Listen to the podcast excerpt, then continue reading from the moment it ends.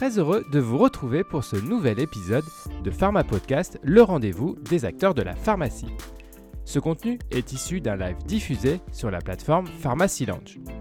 C'est sûrement l'un des moments les plus importants dans la carrière d'un pharmacien en ville, l'acquisition ou la revente de sa pharmacie.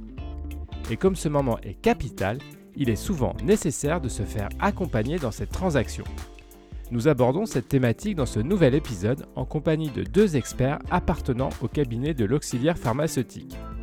Je vous propose de vous plonger maintenant dans cet échange et si cela vous a plu, vous connaissez la musique, un abonnement sur votre plateforme d'écoute, 5 étoiles pour aider le podcast et une inscription sur le blog MyPharma Podcast. Bonne écoute Bonjour à tous, très heureux de vous retrouver pour ce nouveau live proposé par Pharmacy Lounge. N'hésitez pas à vous inscrire si vous êtes pharmacien, c'est gratuit, confidentiel et sécurisé. L'achat ou la vente d'une officine constitue des moments forts dans la vie professionnelle d'un pharmacien. C'est pourquoi nous avons souhaité aborder ces sujets dans ce live. Marion Miglior, responsable Super Office, et Manuel Dupéret, directeur commercial, vont nous accompagner pour cet échange. Vous travaillez tous les deux chez l'auxiliaire pharmaceutique, un acteur important du secteur. Bonjour à tous les deux. Bonjour. Bonsoir Romain, bonsoir Aurélie. Bonsoir, bonsoir à tous. Et effectivement, vous venez de le dire, on est avec Aurélie Pasquier, notre responsable communication à Pharmacy Lounge, qui nous accompagne également pour cet échange. Bonjour Aurélie. Bonjour à tous. Comme, donc, comme vous le savez, je m'occupe du marketing, de la communication et du digital chez Pharmacy Lounge. Alors, si vous souhaitez gagner du temps dans votre quotidien, si vous souhaitez protéger la sécurité de vos données et celle de vos patients, si vous êtes également sensible à l'infodémie et aux informations non référencées qui circulent sur les réseaux sociaux généralistes, sachez que Pharmacy Lounge est le réseau social professionnel 100% sécurisé et éthique pour vous, les acteurs de la pharmacie. Pharmacy Lounge est disponible euh, sur l'ensemble des navigateurs Internet et sur votre smartphone en téléchargeant l'application. Nous sommes membres de la French Care et on regroupe déjà plus de 1500 abonnés pharmaciens et on a plus de 30 partenaires experts de la pharmacie qui nous ont rejoints. Vous retrouvez des fonctionnalités sur Pharmacy Lounge apparentées aux réseaux sociaux généralistes, mais avec la confidentialité en plus. L'usage reste donc simple et intuitif. Pharmacy Lunch, c'est aussi comme aujourd'hui l'organisation d'événements sur des sujets d'actualité variés pour vous accompagner au quotidien dans votre métier. Je laisse tout de suite la parole à Romain Lecointe, pharmacien, et je vous souhaite un excellent webinaire et vous invite bien sûr à rejoindre votre communauté sur Pharmacy Lunch à l'issue de webinaire pour retrouver notamment la présentation euh, de Marion et Manuel. À tout à l'heure. Merci Aurélie. Alors allons-y, commençons directement le sujet d'aujourd'hui. Marion Manuel, est-ce que vous pouvez, en introduction, nous faire un petit état des lieux du, du marché de la transaction d'officine en France? Alors, avec grand plaisir. Euh, juste avant, euh, puisque Pharmacy Lounge vient d'être présenté, je vais très rapidement euh, présenter l'Auxière pharmaceutique. Donc, nous sommes un acteur incontournable depuis plus de 67 ans. nous réalisons un peu plus de 100 sessions tous les ans d'officine exclusivement. Hein, nous ne faisons que cela. Et nous avons effectivement une présence nationale, de sorte que le maillage couvre tout le territoire. Euh, pour répondre à votre question euh, plus précisément, donc euh, l'état des lieux de marché de la cession d'officine aujourd'hui, c'est un marché qui est complexe. Ça l'était déjà dans le passé, mais ça l'est d'autant plus depuis deux années, hein, puisque tout le monde le sait, l'activité Covid et post-Covid a amené des particularités. Hein, sur euh, les sessions euh, d'officine, euh, dans l'analyse et dans la réaction des clients. on a cependant un marché qui reste très dynamique avec des pharmacies dont le chiffre d'affaires d'une région à l'autre et puis d'une commune à l'autre et puis au sein de la même commune présente de grandes disparités, d'où la nécessité de l'intervention d'un expert qui va réellement analyser l'officine pour ce qu'elle est, en dehors de l'officine également euh, euh, l'environnement autour de la pharmacie. Et euh, on peut aussi noter que les acquéreurs, qu'ils soient jeunes ou moins jeunes, restent très motivés. on a des profils de pharmaciens qui peuvent effectivement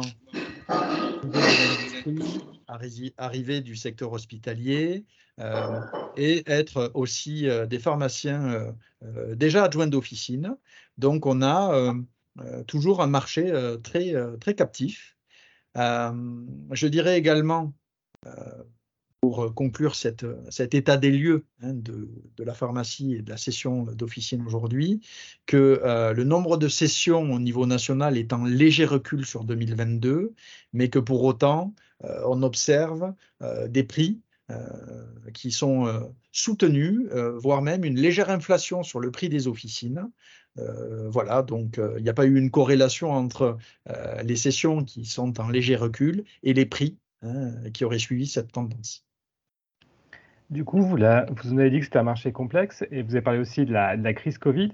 Euh, est-ce que ce, moment en 2021 a eu un, impact et comment sur les, sur les sessions euh, de, de pharmacie? Est-ce que le marché a été, a été bousculé vraiment très fortement suite à, suite à cette crise? Je vais laisser répondre Marion sur ce. Oui, bien sûr. Euh, les équipes ont été hyper mobilisées. surtout au début 2021 et début 2022. Donc, les vendeurs qui étaient un petit peu sous l'eau ont retardé un petit peu leur vente finalement. Donc, ils étaient moins présents dans les pharmacies, en tout cas pour nous recevoir. Donc, moins de mandats de vente pour nous, effectivement. Et effectivement, ce soit a été retardé et il y a eu, à contrario aussi, une mise en avant des petites pharmacies de proximité qui ont été aussi très sollicitées et ça a permis aussi de redorer un petit peu leur image. Voilà, mais aujourd'hui, le marché est très actif avec de belles trésoreries qui sont même pléthoriques dans les pharmas. Donc, c'est plutôt positif. Donc, un marché positif, un marché actif. Quelles sont les, tendances pour les, pour, les années qui vont venir? Alors, je n'ai pas de boule de cristal. je ne suis pas encore Madame Irma. Euh, on dit souvent euh, que les tendances du passé euh, ne reflètent pas l'avenir, mais restent de fidèles indicateurs.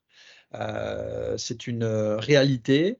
Euh, ce qu'on voit, je le disais tout à l'heure, c'est que sur les pharmacies, il existe de fortes disparités selon qu'elles soient en centre-ville, selon qu'elles soient plutôt en centres commerciaux ou encore sur des zones rurales où vous avez de longues distances entre deux points de vente, etc. et la valorisation de ces pharmacies d'une année sur l'autre ne change pas trop. Euh, ce qu'on constate par contre euh, dans les tendances actuelles, réellement, hein, depuis euh, deux années, c'est qu'on a énormément de mal à recruter du personnel formé dans les officines, à trouver des diplômes qui soient effectivement déjà formés à ce que c'est que la vie dans une officine. Et on a une pénurie qu'on espère voir se tasser euh, sur euh, les années à venir euh, d'assistants et de préparateurs. Voilà.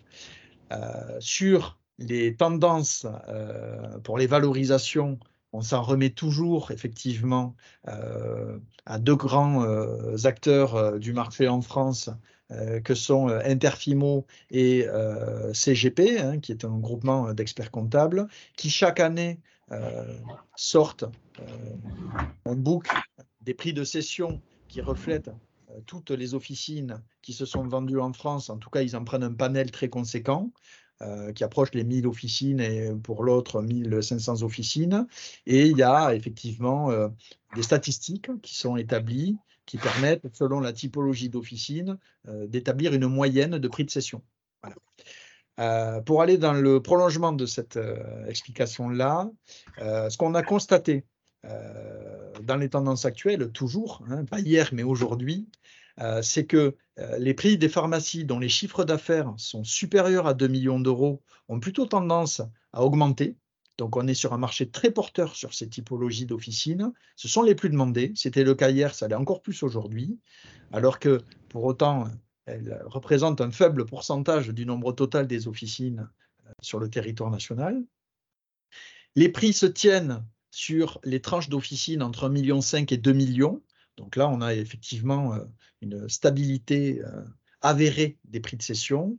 Et par contre, on a euh, des prix qui ont tendance à, baisser légèrement, mais sûrement sur les pharmacies de moins d'un million cinq. rajouter à cela une inflation sur les taux d'intérêt, hein, les prêts bancaires qui sont aujourd'hui euh, consentis euh, dans le marché actuel et qui ne cesse d'augmenter, bah, vous avez, je dirais, toutes les conditions pour qu'il y ait une certaine régulation des prix des pharmacies en tout cas, sans parler de baisse, au moins d'un maintien, à défaut. Et je pense que ce marché un peu fou que nous avons connu, dopé par des rentabilités liées à une activité Covid très, très limitée dans le temps, va un peu se réguler et du coup, on va revenir sur des, prix de cession un peu plus normés, en tout cas pour certaines pharmacies sur lesquelles il y a eu une bulle spéculative. Et juste pour conclure cette première partie un peu introductive, euh, combien de sessions par an pour avoir euh, un, ordre d'idée en France? Alors c'est une excellente question. Je ne me risquerai pas à vous répondre parce que je n'ai pas le chiffre. Euh, au niveau, bah, si vous voulez, pour être précis, il faudrait qu'on ait les remontées de toutes les sessions qui ont eu et qui ont été enregistrées au niveau ordinal. Hein. dans les différents crops partout sur le territoire. Euh, euh, on a une idée euh, du nombre de sessions. Au sein de l'auxiliaire, on en fait une centaine. Ça nous pose comme leader sur le plan national. On peut imaginer qu'on est sur un marché qui se répartit entre les cabinets de transaction et le gré à gré de l'ordre de 60% pour les officines vendues par cabinet, 40% pour le gré à gré. Ça peut vous donner un ordre d'idée voilà, je ne me risquerai pas à vous donner un chiffre qui soit fou. Euh, je vois qu'on a des questions dans le chat. Que je vous rappelle, si vous, si vous assistez à ce live, vous pouvez poser des questions. Aurélie, vous pouvez nous en dire plus Oui, tout à fait. Marion Manuel, on vous demande s'il faut beaucoup d'apports pour acheter une officine. Excellente question. La réponse est non. Il n'y a pas forcément besoin de beaucoup d'apports aujourd'hui euh, pour acheter euh, une officine, puisqu'il y a plusieurs dispositifs qui sont mis à disposition euh, des acquéreurs, qui soient en première ou deuxième ou troisième installation derrière, par des boosters d'apport par exemple, par des investisseurs aussi. mais je crois que Manuel va en parler tout à l'heure. Mais la réponse, en gros, on peut très bien installer un acquéreur. On l'a déjà fait plusieurs fois. À partir de 30 000 euros, je crois, ça nous est déjà arrivé sur des dossiers. OK. Justement, pour rebondir, une question sur justement cette différence entre un investisseur et un booster. Alors, je vais répondre à cela. un investisseur, c'est un pharmacien qui a nécessairement son diplôme engagé dans une officine, qui est donc déjà inscrit sur la liste A, hein, Conseil de l'ordre, et qui, euh, en plus de son officine, peut euh, détenir des participations minoritaires dans quatre autres pharmacies. Hein, donc ça, c'est ce que euh, la loi prévoit, c'est une profession réglementée, et donc, en plus de la vôtre, vous ne pouvez pas avoir plus de quatre pharmacies.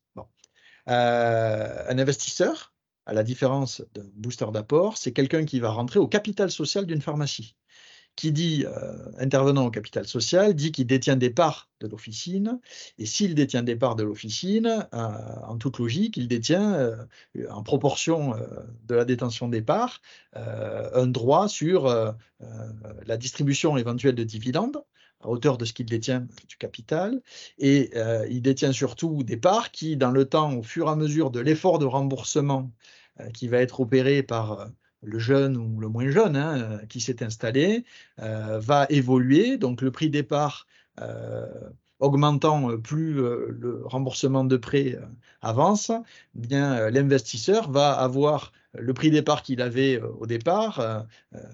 Ben, il va s'envoler et donc du coup, si vous voulez, le jeune qui va aller lui racheter au bout de 5 ans, 7 ans ou autre, va se retrouver à payer effectivement un prix de part plus soutenu que si le jeune avait euh, eu recours à un booster d'apport, alors le booster d'apport, à contrario de l'investisseur, permet de ne pas faire rentrer au capital euh, le,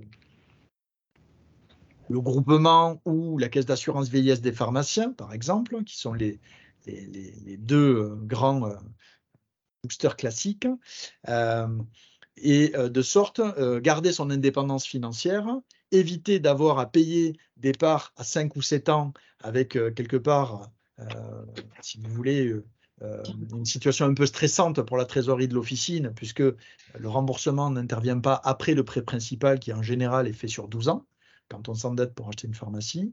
Et donc, je dirais que ben, le, le, fait d'avoir recours à un booster d'apport, il y a d'énormes avantages parce que ben, on ne travaille pas pour quelqu'un qui n'est pas présent dans la pharmacie. Hein. Et euh, il y a aussi des inconvénients parce que ben, euh, il va falloir les rembourser, hein, ces sommes-là, et que si on n'a pas la trésorerie suffisante, il va falloir aller voir la banque et refinancer euh, le montant du booster qui avait été octroyé auprès de son banquier. Voilà.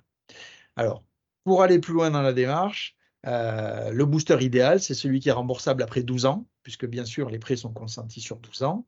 Et donc si on est sur un système de remboursement avec une franchise de remboursement en capital et en intérêt pendant 12 ans, donc c'est ce que propose aujourd'hui la Caisse d'assurance vieillesse des pharmaciens et des groupements euh, que je nommerai pas. Euh, en tout cas, euh, ça apporte plus de souplesse aux jeunes qui aura eu recours à ce type d'accroissement d'apport. Voilà. Très clair. Euh, si vous voulez, maintenant, on va passer à, des cas un peu plus concrets. Alors, on va dire que je suis pharmacien installé depuis de nombreuses années et je souhaite vendre ma pharmacie. Quels conseils allez-vous me donner pour valoriser forcément au mieux mon officine? Euh, c'est une très bonne question. Euh, alors, retraite ou pas retraite, surtout, euh, pas d'immobilisme. il faut, faut aller de l'avant concernant l'activité de votre officine. continuer de dynamiser, former le, personnel, peut-être en e-learning par exemple.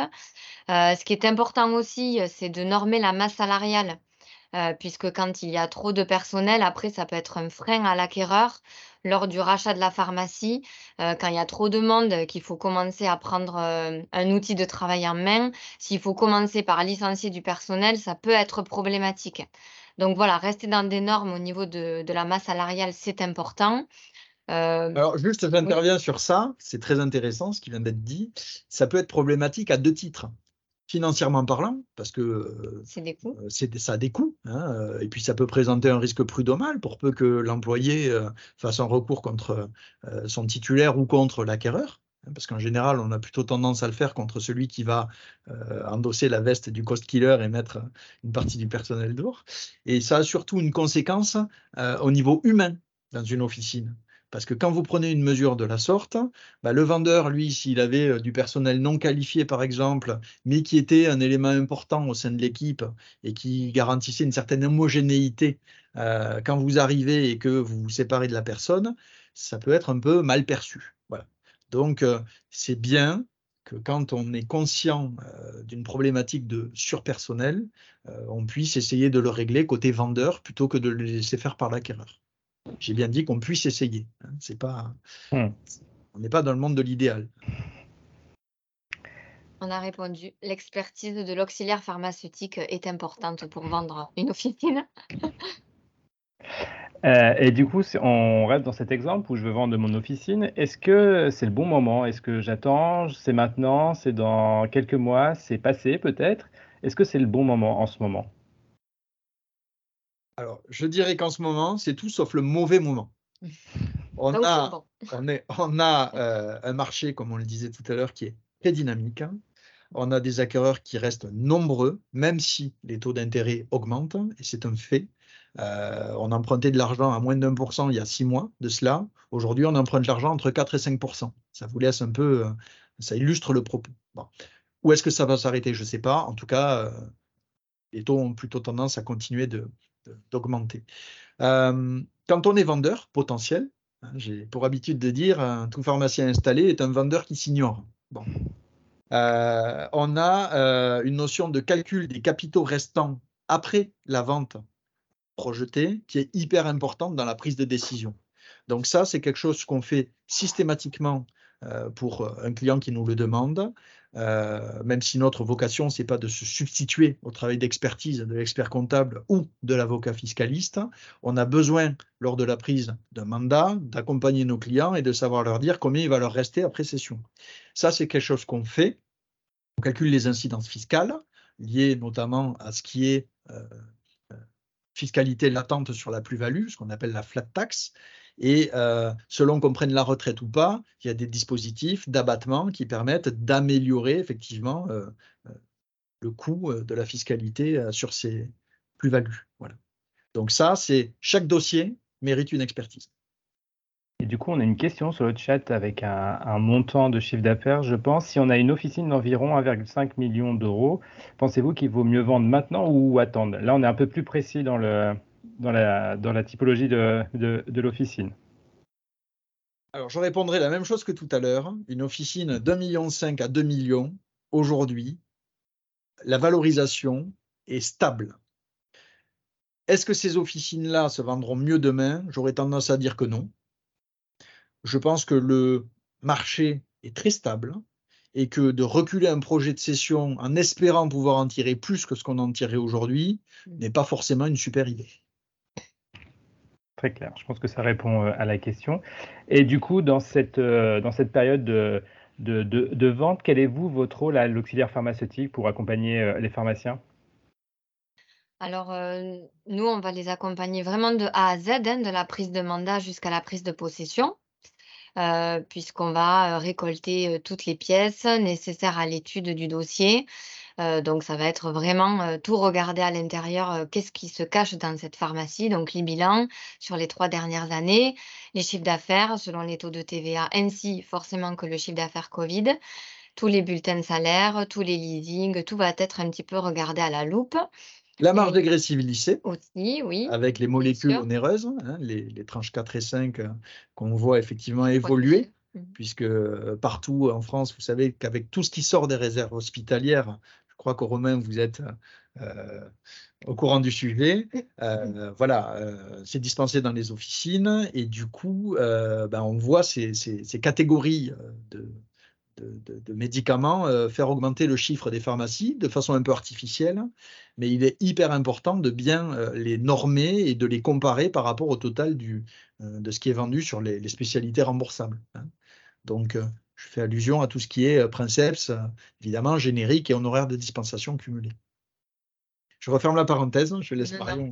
Et dans l'accompagnement aussi, on va, on va réaliser une étude géomarketing pour les vendeurs et bien sûr, notre cabinet va, faire l'interface entre l'acquéreur et le vendeur pour mettre du lien, ce qui est quand même hyper important. Hein. Alors maintenant, on va faire la situation opposée. Je suis un jeune pharmacien et je veux faire ma première euh, acquisition. Est-ce que c'est le bon timing pour se, euh, pour se lancer? Et me répondez pas, euh, c'est toujours le bon moment ou c'est jamais le bon moment, hein, s'il vous plaît?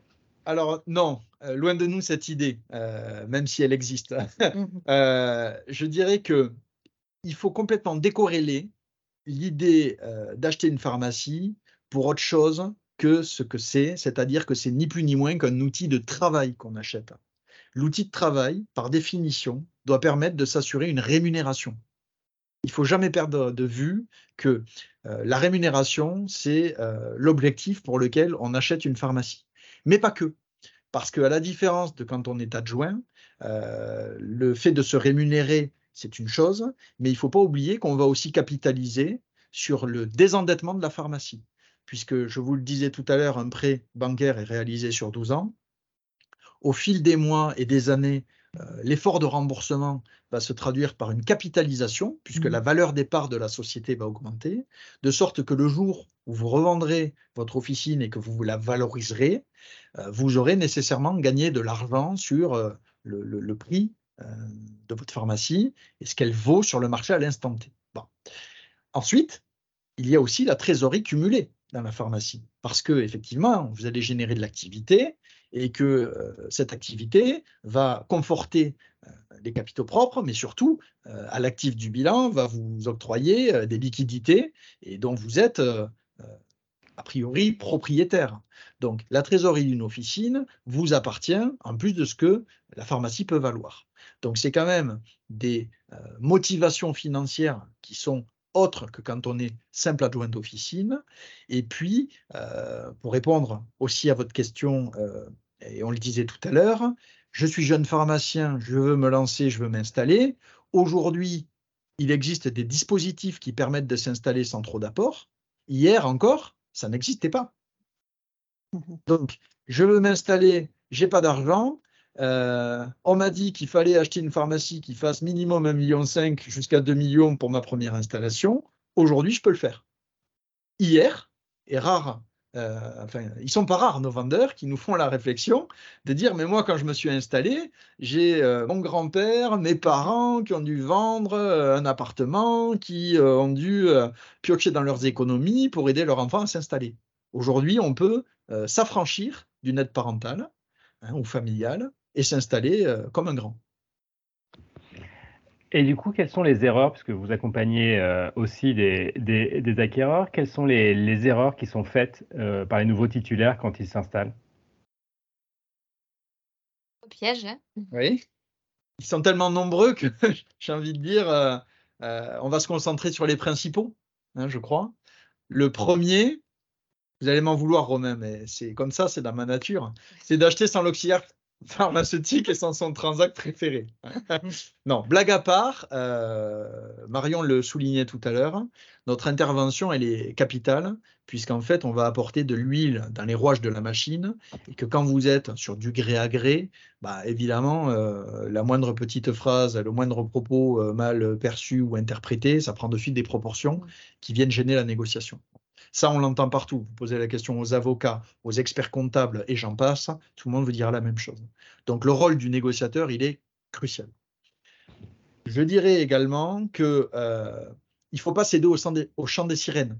Aujourd'hui, on a parlé des boosters d'apport classiques. Euh, les boosters d'apport classiques, hein, c'est euh, la caisse d'assurance vieillesse des pharmaciens, des boosters d'apport qui sont distribués par des groupements, mais on voit dans la nature émerger des sociétés financières qui, en fait, contournent la réglementation et qui essaient de convaincre de jeunes pharmaciens en leur prêtant des capitaux dont on ne connaît pas l'origine, mais en tout cas, on est sûr d'une chose, c'est qu'ils n'appartiennent pas à des pharmaciens. De sorte qu'ils vont, sans rentrer au capital de la pharmacie, convaincre de jeunes pharmaciens en promettant des rémunérations très conséquentes, euh, d'accepter que leur euh, par exemple, société holding, une SPFPL, puisse recevoir des sommes provenant d'une autre société et servir euh, pour financer une partie du prix départ.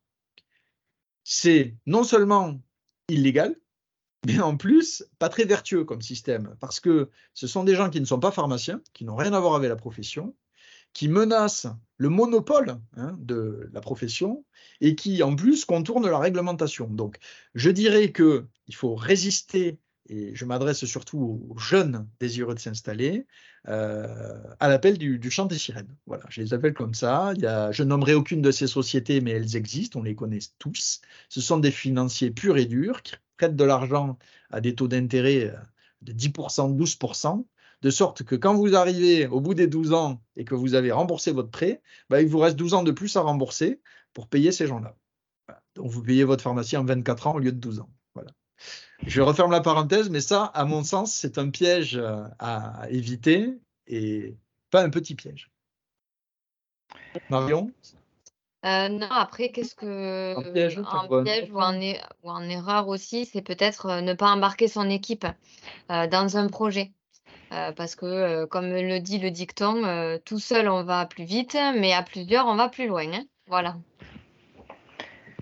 Et, moi, je voulais rajouter un petit quelque chose, une petite question. Euh, on parlait de jeunes pharmaciens, mais aujourd'hui, c'est quoi le, portrait robot du pharmacien qui, achète? Est-ce qu'effectivement, c'est un jeune diplômé qui, est adjoint pendant quelques années et qui se lance? Ou est-ce qu'il y a des reconversions euh, en deuxième partie de carrière, on va dire? Est-ce qu'il y, a un, profil un peu majoritaire ou c'est, euh, très varié? Là, on peut répondre de façon très simple. Hein, euh, c'est qu'on a les deux, mon capitaine. Euh, nous avons euh, à l'auxiliaire des acquéreurs qui s'inscrivent, qui ont suivi le cursus classique, hein, c'est-à-dire qui sont jeunes diplômés, ils ont été travaillés dans différentes officines, des typologies différentes, avec des titulaires différents. ils ont vu comment ça se passait, ils ont à cœur de mettre en œuvre ce, projet. Et puis, on a de plus en plus, depuis quelques années, énormément de personnes hein, qui sortent de l'industrie euh, parce qu'il y a beaucoup de pharmaciens qui sont restés un petit peu sur le carreau euh, euh, avec une industrie qui a clôturé pas mal de postes et qui veulent se reconvertir. Et donc là, on a beaucoup de, pharmaciens qui ne sont pas forcément du coup les plus jeunes, mais qui ont 40, 50 ans et qui veulent se reconvertir. Donc je vous répondrai que c'est peut-être un client sur trois mmh.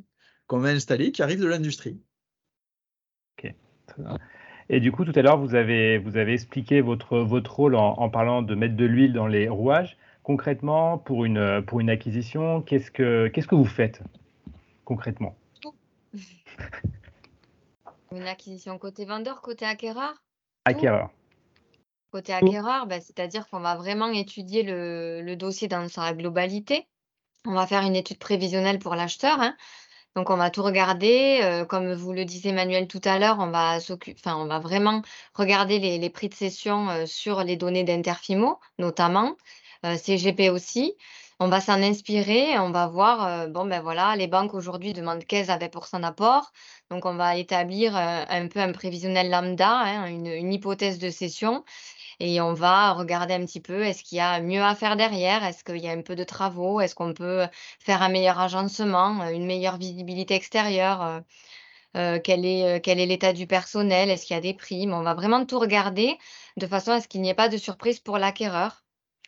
Et pour rebondir sur ce que dit Marion, euh, je vous rappelle que le job des délégués de l'auxiliaire, c'est d'être au plus près et au plus proche de leurs pharmaciens qui sont installés, puisqu'avant d'avoir un, acquéreur, il faut aussi avoir un vendeur, et que donc, euh, en toute logique, on connaît très bien le secteur sur lequel euh, on est responsable, on connaît ses pharmaciens, on connaît les risques liés à un transfert qui pourrait s'opérer à proximité de l'officine vendue, on connaît l'âge des médecins Hein, qui sont quand même, euh, la prescription c'est important hein, autour d'une officine euh, visée. Et donc on connaît des projets euh, avec des maisons de santé ou pas, on connaît les pratiques de est-ce qu'ils travaillent en sous-groupe de rétrocession, est-ce qu'ils travaillent avec un groupement, est-ce que tout a été fait ou alors est-ce qu'au contraire il en reste sous le pied? Donc notre connaissance du marché, elle est cruciale pour l'acquéreur. Parce que vous le disiez, et je vous le confirmais, il y a aujourd'hui de plus en plus de pharmaciens qui sont hors du sérail classique, c'est-à-dire fac, euh, euh, officine et euh, adjoint, puis installé. Et donc, sans connaissance d'un marché de l'officine, de l'intérieur hein, et de son environnement, on prend énormément de risques. Est-ce qu'on a des questions, Aurélie, sur le chat? Oui, on a deux dernières questions. Euh, vous y avez un peu répondu. Comment le prix d'une officine est travaillé et quel chiffre d'affaires à prendre en référence? Question très intéressante. Je vais essayer d'être le plus bref et le plus concis. Le prix d'une pharmacie, à notre sens, c'est euh, le résultat de deux approches. On a l'approche par le sacro-saint pourcentage du chiffre d'affaires hors taxe, donc là, on va prendre effectivement euh, la moyenne des 12 derniers mois d'activité. Il faut qu'elle soit la plus récente possible. On va appliquer un pourcentage qui va être celui euh, d'Interfimo ou de CGP, euh, fonction de la tranche de, chiffre d'affaires auquel on appartient. Mais la base du chiffre d'affaires sur lequel on va appliquer le pourcentage va être forcément minorée d'éléments liés à l'activité Covid. Elle va être également minorée euh, fonction de si on a effectivement euh, euh, des collectivités qui sont travaillées avec la pharmacie, qu'on fournit des EHPAD, qu'on fait de la PDA, et donc forcément, ça va faire l'objet d'un traitement spécifique. on va également minorer la part des produits chers éventuels qui dépasseraient la norme qu'on a estimée pour l'officine qu'on va vendre. Donc, ces, additions de choses qui sont très particulières vont venir se déduire des bases du CA sur lesquelles on va effectivement fixer notre prix. Ça, c'est la méthode numéro 1. À la méthode numéro 1, on va opposer la méthode numéro 2, par définition, qui est celle de la rentabilité, c'est-à-dire du financier pur et dur, le banquier ou le comptable. Euh, le BE, excédent brut d'exploitation, sa définition comptable, c'est euh, effectivement d'assurer le remboursement de l'emprunt hein, fait par la pharmacie euh, pour euh, effectivement euh, payer à la banque, c'est de payer la rémunération du titulaire ou de ses titulaires, puisque ce sont des travailleurs non salariés.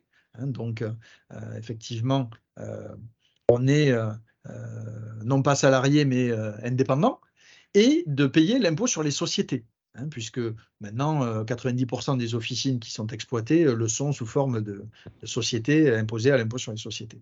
Voilà, la définition d'un EBE, c'est celle-là. Ça doit payer ces trois choses-là.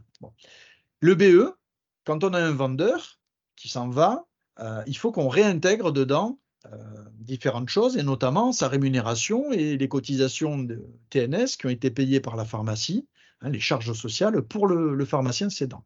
Donc, on va simplement normer le nouvel EBE, on va le calculer. Donc ça, c'est vraiment dossier par dossier, c'est une expertise très approfondie qui est faite, et on va l'appliquer, on va appliquer un coefficient multiplicateur de l'EBE qu'on aura retraité. Euh, ce coefficient multiplicateur, sur la même euh, méthodologie que celle employée pour le pourcentage du chiffre hors taxe, on va le récupérer sur les sources Interfimo et CGP, on va l'appliquer à notre EBE retraité et on va trouver le montant, c'est-à-dire la valeur de l'officine d'un point de vue purement économique. Quand on a fait ces deux méthodes de calcul, on va faire un mix des deux résultats et on va trouver ce qu'on appelle la valeur de l'officine qui sera bonne pour le vendeur puisqu'effectivement, incontestablement, on aura travaillé les deux méthodes, et bonne pour l'acheteur. Et donc, notre travail au quotidien, c'est d'arriver à faire prendre conscience à nos vendeurs que le prix qu'ils avaient en tête n'était pas forcément le bon, et puis de faire prendre conscience à nos acquéreurs que bah, ce n'est pas parce qu'ils sont dans une position d'acheteur qu'on peut tout négocier, il y a des règles, il faut les accepter, et donc le prix, ça doit être la, la moyenne des deux approches. Je vois qu'on a une autre question, Aurélie, dans le chat. Deux questions qui passionnent les foules dans le chat. Alors, rapidement, dans un souci de bien vouloir respecter le timing, si vous voulez bien y répondre, peut-on faire une session progressive? C'est la première question. Et la deuxième, c'est quel est l'impact sur la valorisation lorsque la pharmacie est installée dans un désert médical? Cela minore la valorisation de combien en moyenne? Voilà pour les questions. Alors, je vais peut-être laisser Marion répondre à la session progressive. Alors oui, c'est tout à fait possible. Une session progressive, on en voit souvent, hein, quelqu'un qui veut partir à la retraite, qui veut s'associer avec un jeune, un jeune acquéreur, ça peut être du 50-50 au départ ou ça peut être du 51-49 et la personne qui souhaite partir en retraite ne, reste que pour 49% des parts. Donc ça veut dire qu'elle travaille ou pas, elle n'est pas obligée, mais elle peut accompagner le nouvel acquéreur euh, comme ça, par exemple, euh, je dis 49-51, mais ça peut être 50-50 ou, 20-80. Hein. Il n'y a pas de...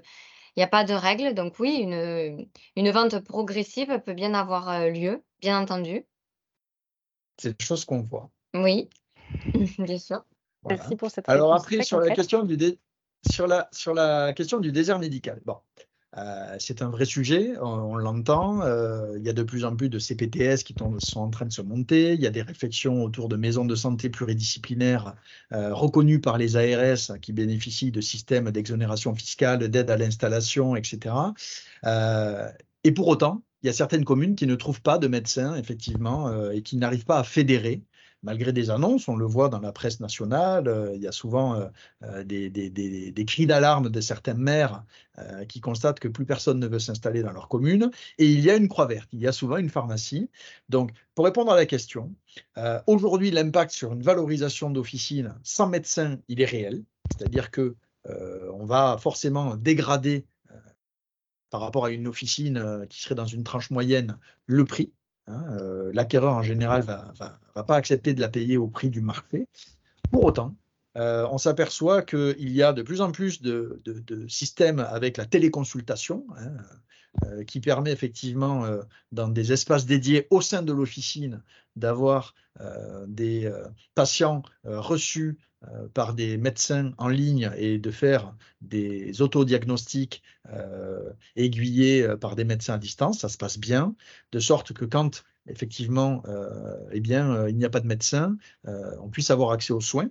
Donc, ce genre de pratique est assez récente, puisque ça fait à peine deux ans, trois ans qu'on voit des cabines de téléconsultation dans les officines, mais viennent un petit peu rassurer des exploitants qui n'auraient pas hein, d'ordonnance récurrente dans le temps. Voilà, donc ça c'est une solution. Euh, c'est pas la seule. Hein. Et puis après, ben, du coup, dans quelques années, il y a fort à parier que ben, ces officines-là, pour peu qu'elles aient des dispositifs qui viennent compenser la déficience hein, liée à la présence physique d'un médecin, eh bien, elles ne soient pas si dévalorisées que ça. Merci. Je crois qu'on a fait euh, un grand tour sur le sujet, passionnant. Nous allons malheureusement devoir conclure ce live pour respecter euh, notre timing. Donc merci à nos deux invités pour leur éclairage et leurs conseils sur, la marché, sur le marché pardon, de la transaction d'officine. Je rappelle que vous représentez tous les deux la société L'Auxiliaire Pharmaceutique. Merci Aurélie pour votre présence et pour avoir co-animé ce live avec moi. Et nous vous donnons rendez-vous très prochainement pour un nouveau live. À bientôt.